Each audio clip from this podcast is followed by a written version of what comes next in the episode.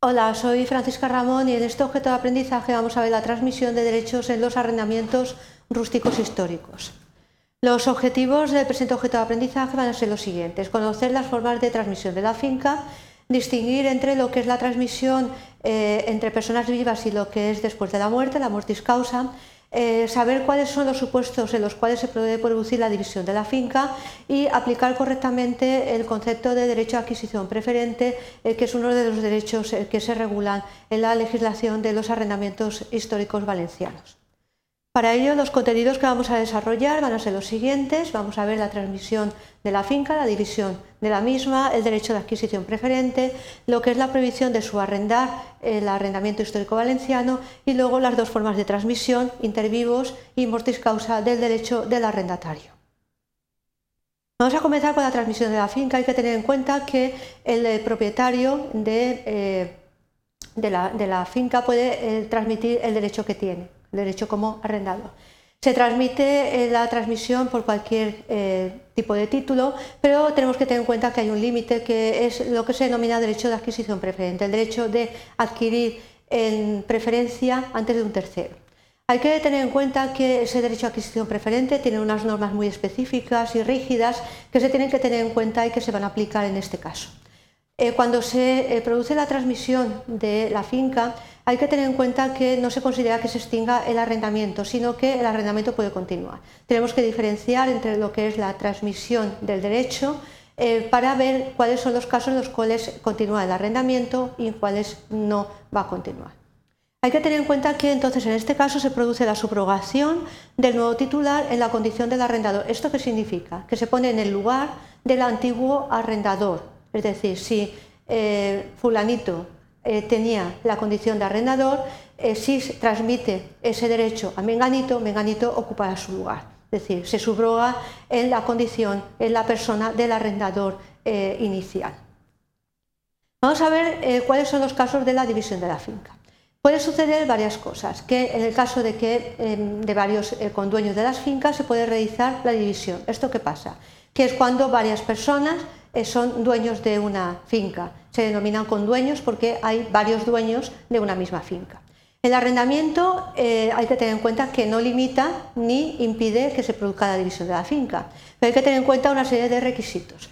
Eh, potestativamente para quien es eh, la persona arrendataria, pero obligatoriamente para quien es arrendador, se podrá extindir el arrendamiento, es decir, se podrá dividir ese arrendamiento, separar en tantos nuevos contratos como divisiones se hayan realizado. Entonces habrá un contrato de arrendamiento de la parte A, de la parte B, de la parte C, o bien se podrá continuar como un único arrendamiento conjunto de varias fincas pertenecientes a distinto dueño. Es decir, de forma potestativa para la persona arrendataria se podrá eh, optar por una u otra solución.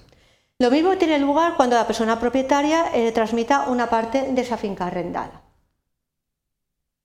El derecho a adquisición preferente ya hemos indicado que es un derecho que corresponde para que un tercero, eh, para que eh, la persona que tiene el derecho de adquisición preferente la adquiera en eh, las mismas condiciones que un tercero. En este caso se regula en el artículo 42 este derecho a adquisición preferente que por su extensión no lo podemos aquí desmenuzar. Sin embargo, vamos a tener en cuenta que la persona arrendataria tendrá este derecho en los supuestos en los cuales se transmite la finca arrendada o parte de ella, pero siempre que medie una contraposición en dinero, es decir, que sea onerosa. Entonces, ¿quién tiene el derecho a adquisición preferente? La persona arrendataria, es decir, para adquirir preferentemente antes que un tercero, cuando se transmita la finca. Si no le interesa, no lo podrá ejercitar, pero tiene que saber que tiene ese derecho para adquirirlo en preferencia antes que otra persona.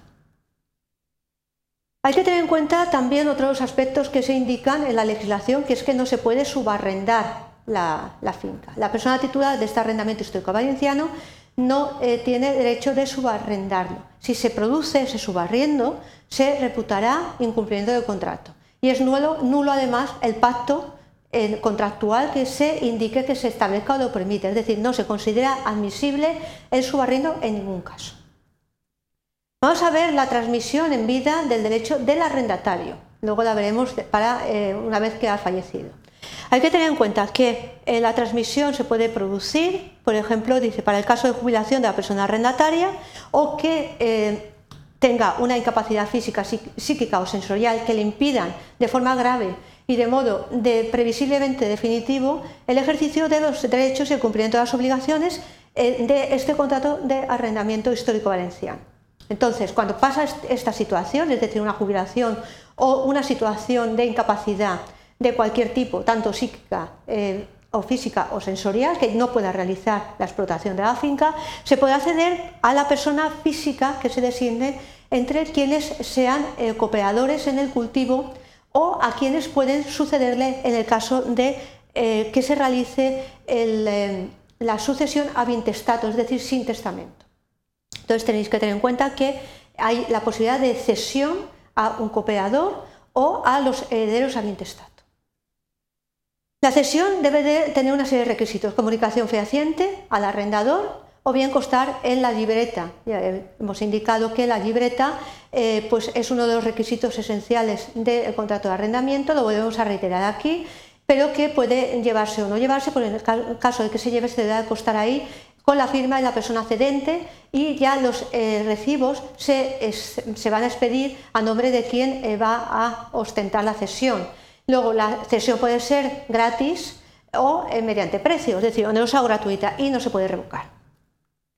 Vamos a ver la transmisión mortis causa. El derecho de arrendamiento histórico valenciano no se integra en, el, caudal, en la herencia de la persona fallecida arrendataria, es decir, no forma parte del caudal rédito, de tal manera que se establece una serie de prelación de personas que pueden acceder a la sucesión esa prelación de quién va en primer lugar antes que otro, pues eh, se indica por la legislación. La tenéis aquí desarrollada. El resumen es una, la persona eh, física que haya sido designada en testamento, un acto de última voluntad, y eh, también se valida la designación de la libreta.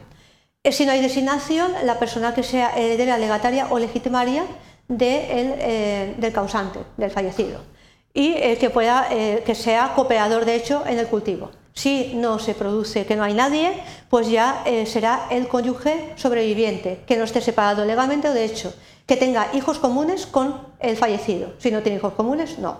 Y luego, si no hay nadie de todos los anteriores, cualquiera de las personas herederas que se establece una preferencia de parentesco. Siempre el grado más próximo, edad y también, en última instancia, la suerte. Como veis, hay una prelación que al final alguien eh, puede acceder a la sucesión en este caso. Si no hay nadie, se quedará extinguido el arrendamiento. Y quien suceda, hay que tener en cuenta que debe de cultivarlo de forma directa, aunque no sea eh, una persona que se dedique profesionalmente a la agricultura. La persona que además suceda deberá de comunicarlo fehacientemente su condición al arrendador en el plazo de un año, desde el fallecimiento, y si no lo hace, se queda extinguido el arrendamiento. Bien, llegado a este punto, unas breves eh, conclusiones recordatorias. Hemos visto que es complejo en este supuesto todos los aspectos relativos a la sucesión del arrendamiento principalmente, teniendo presente que hay una serie de indicaciones. El derecho a adquisición preferente es muy extenso y además es también eh, muy eh, difícil de entender. Tenéis que tener en cuenta que principalmente es un derecho que tiene una persona para ponerse, adquirir en preferencia a un tercero. Pero sin embargo, si queréis saber más de esta forma contractual, algunas lecturas bibliográficas eh, que establecen también una explicación, las aportaciones del de, eh, profesor Clemente Meoro y algunas aportaciones de eh, la profesora Ramón Fernández, destacando dos que tenéis en abierto, que es Prospectiva del Derecho Civil Foral Valenciano y la nueva regulación de los contratos y otras relaciones públicas agrarias en la comunidad valenciana, que podéis verlas en estas URLs que están accesibles y también un objeto de aprendizaje de comparación con la antigua legislación. Espero que esta transmisión de derechos en los arrendamientos rústicos históricos haya resultado sencilla y muchas gracias por vuestra atención.